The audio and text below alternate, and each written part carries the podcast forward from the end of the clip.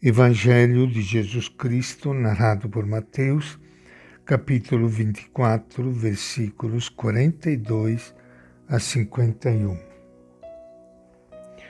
Portanto, fiquem vigiando, porque vocês não sabem em que dia virá o Senhor de vocês. Compreendam bem isto se o dono da casa soubesse a que horas viria o ladrão, certamente ficaria vigiando e não deixaria que a sua casa fosse arrombada.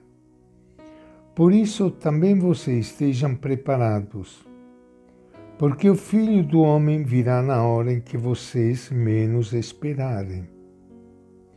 Qual é o empregado fiel e prudente? É aquele que o Senhor colocou como responsável pelos outros empregados, para dar comida a eles na hora certa. Feliz o empregado cujo Senhor o encontrar fazendo assim quando voltar. Eu garanto a vocês, ele colocará esse empregado à frente de todos os seus bens. Mas se for mal empregado, pensará: meu senhor está demorando. Então começará a bater nos companheiros, a comer e a beber com os bêbados. O senhor desse empregado virá num dia em que ele não espera e numa hora que ele não conhece. Então o Senhor o cortará em pedaços e o fará participar da mesma sorte dos hipócritas. Aí haverá choro e ranger de dentes. Esta é a palavra do Evangelho de Mateus. E com grande alegria que iniciando hoje mais um encontro com o Evangelho de Jesus, quero saudar e abraçar a todos vocês, amigos ouvintes. Como é bom a gente estar juntos, no momento de silêncio, de oração, de paz, do encontro com Ele. O problema é que, às vezes, fazendo a leitura do Evangelho, alguém pode ficar assustado pela, pelas expressões que, às vezes, o Evangelho apresenta,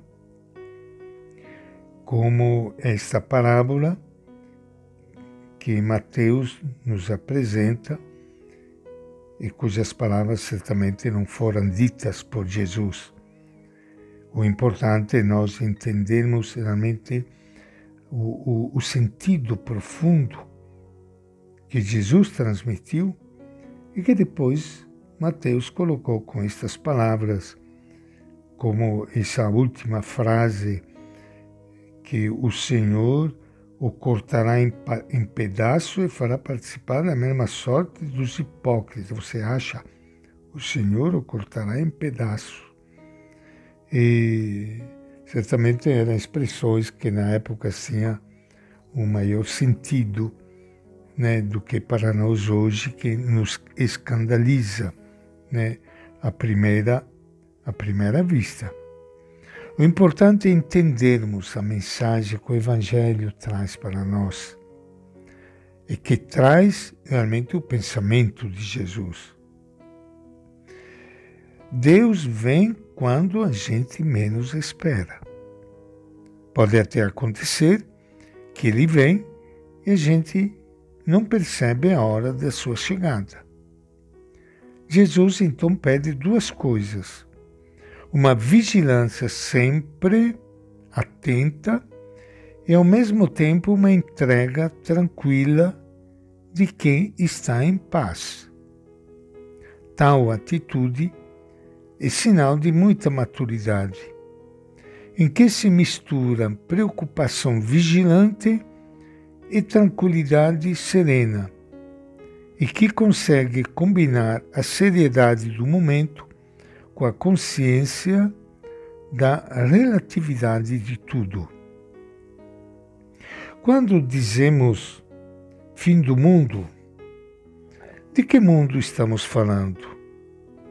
O fim do mundo de que Jesus fala é o fim deste mundo, onde reina o poder do mal, que esmaga e oprime a vida. Este mundo de injustiça terá um fim. Ninguém sabe quando nem como será o fim deste mundo, pois ninguém pode imaginar o que Deus preparou